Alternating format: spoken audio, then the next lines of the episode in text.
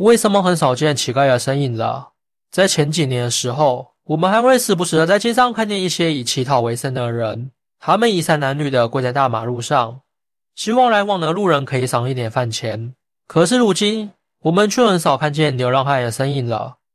这又是为什么呢？乞丐，一个存在了千百年的群体，随着时代的变迁，也经历了波澜壮阔的变化。在古代，乞丐大多起源于天灾人祸，一场灾难足以使一个家庭失去生计，沦落到了在街头要饭。这些古代乞丐衣衫褴褛，牙齿松动，满面风尘，唯有依靠路人的施舍，才能勉强填饱肚子。他们通过哀求的眼神和佝偻的身形。来博取过路人的同情。虽然生活艰难，但没有奸诈欺瞒的意图。中国古代的故事中，常出现这类身世坎坷的乞丐形象，比如北宋末年的武状元苏乞儿。他本是个武艺高强的将军之子，却因得罪权贵被陷害，只能化名苏乞儿，在街头行乞为生，甚至还受过许诺士兵的辱骂折磨。虽然最终他凭借正义之力。击败奸佞，恢复名节，但在奇怪生活的岁月里，也饱受非议和屈辱。金庸笔下的丐帮帮主洪七公也有过类似的身世。这个武功高强的丐王，本是凉州知府的儿子，却因家道中落，被迫以乞讨为生。洪七公在丐帮中建立了威信，并以正义仗义之心，多次帮助江湖朋友，甚至传授武功。他生平充满传奇色彩。这类古代乞丐故事充满个人坎坷和命运悲剧色彩，许多人选择乞讨只是因为别无他法，这是一种无奈的生存方式。而到了近现代，职业乞丐这个群体逐渐形成，他们不再是因为个人原因无处可去而乞讨，而是有组织、有预谋的乞讨牟利。这些乞丐披着各种伪装，像高龄老人、残障人士或年幼孩童，故意在人口密集处。装出可怜的样子，以博取过往路人的同情和施舍。他们背后往往有组织运作，实际上并不困苦。乞讨所得用于他们的生活享受，这已成为一种职业和生存方式。乞丐群体的出现和演变，反映了不同历史时期的社会状况和生存环境。它由最初的个人无奈，发展成有组织的职业化乞讨，也在互助团体中找到了新的生存方式。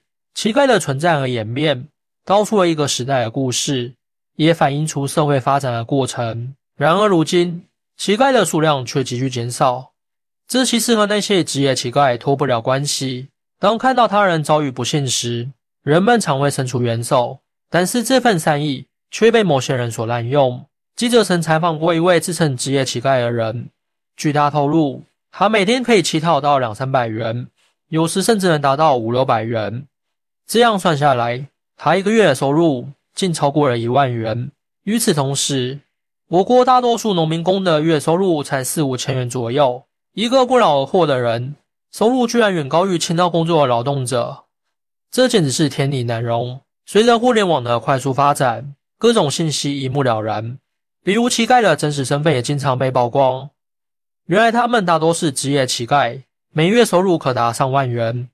这让许多劳动者感到强烈的不公平，因为他们的收入远不及此。据报道，在我国乞丐群体中，真正因为自然灾害等原因沦落街头的只占二十，身下八十的人将乞讨视为一条捷径，纯属自愿加入乞丐行列。这些人明明有工作能力，却宁愿选择不劳而获。乞丐们为博取同情，常使用各种卑鄙手段。有的人会假借生病的母亲之名乞讨，实则是与一个患了两个母亲的男子勾结，两人在瓜分所得。更遭人唾弃的是，还有人为制造残疾儿童乞讨，而对儿童进行各种暴力相向。这种行为简直令人发指。其实，真正需要帮助的乞丐只占少数，大多数乞丐将乞讨作为谋生手段，利用人们的同情心谋取利益。这些乞丐的存在。扰乱了社会秩序，也让无数善良市民对帮助他人产生了怀疑。随着社会的发展，人们的生活水平有了很大的提高，但是并不是每个人都能够跟上社会的发展速度。一些老人因为患病无法工作，一些残疾人因为身体条件的限制也很难找到工作。这些人如果没有子女的赡养和社会的帮助，生活将会很艰难。然而，职业乞丐的存在让许多人产生了怀疑的心理，担心自己的善意会被滥用。于是，那些真正需要帮助的人也失去了应有的关爱。另外，还有一些人选择乞讨的原因，是因为他们的工作收入太低，无法维持生计。这些人中的大多数并不愿意乞讨，但是为了生存，别无选择。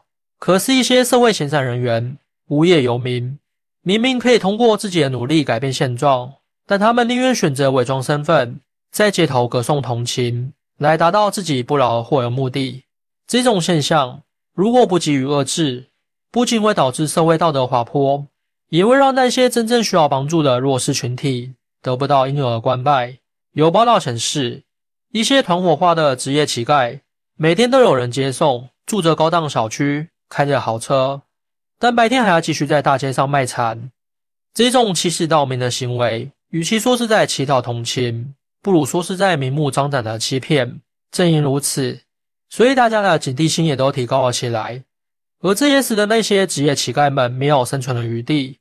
久而久之，乞丐这个群体的数量就减少了。疫情的出现，让每个人的生活都不同往常。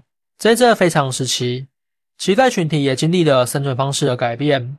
过去，大城市的街头随处可见职业乞丐，他们常年出现在人流量大的地铁站口、商业步行街，不时向路人讨要钱财。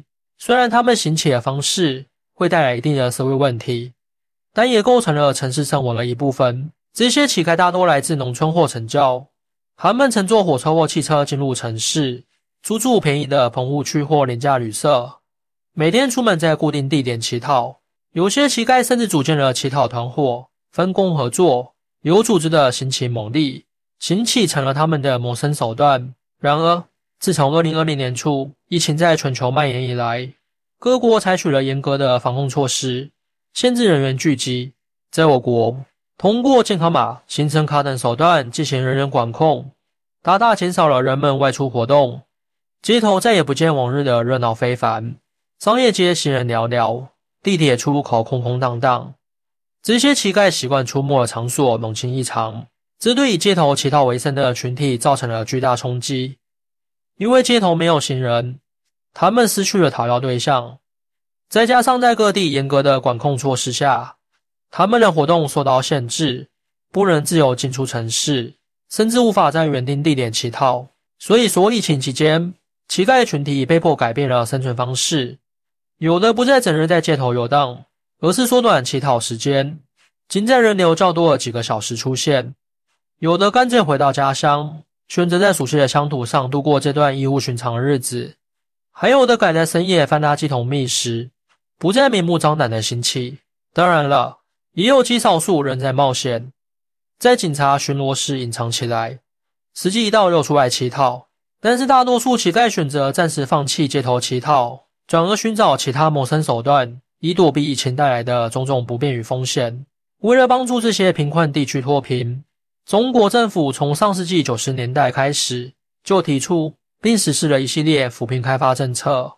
二十世纪九十年代，中国政府先后出台了《国务院关于进一步扶持贫困地区经济发展的通知》、《国务院关于进一步开发西部的若干政策措施》等文件，开始了大规模的扶贫开发工作。在识别贫困对象方面，政府采取了一户一策的方式，建立贫困户信息库，摸清家底，使扶贫对象精准到户。在这些扶贫政策的推动下，不少原本生活极为艰苦的贫困群众，通过务工作业、发展种植养殖等方式脱贫致富，稳定增收。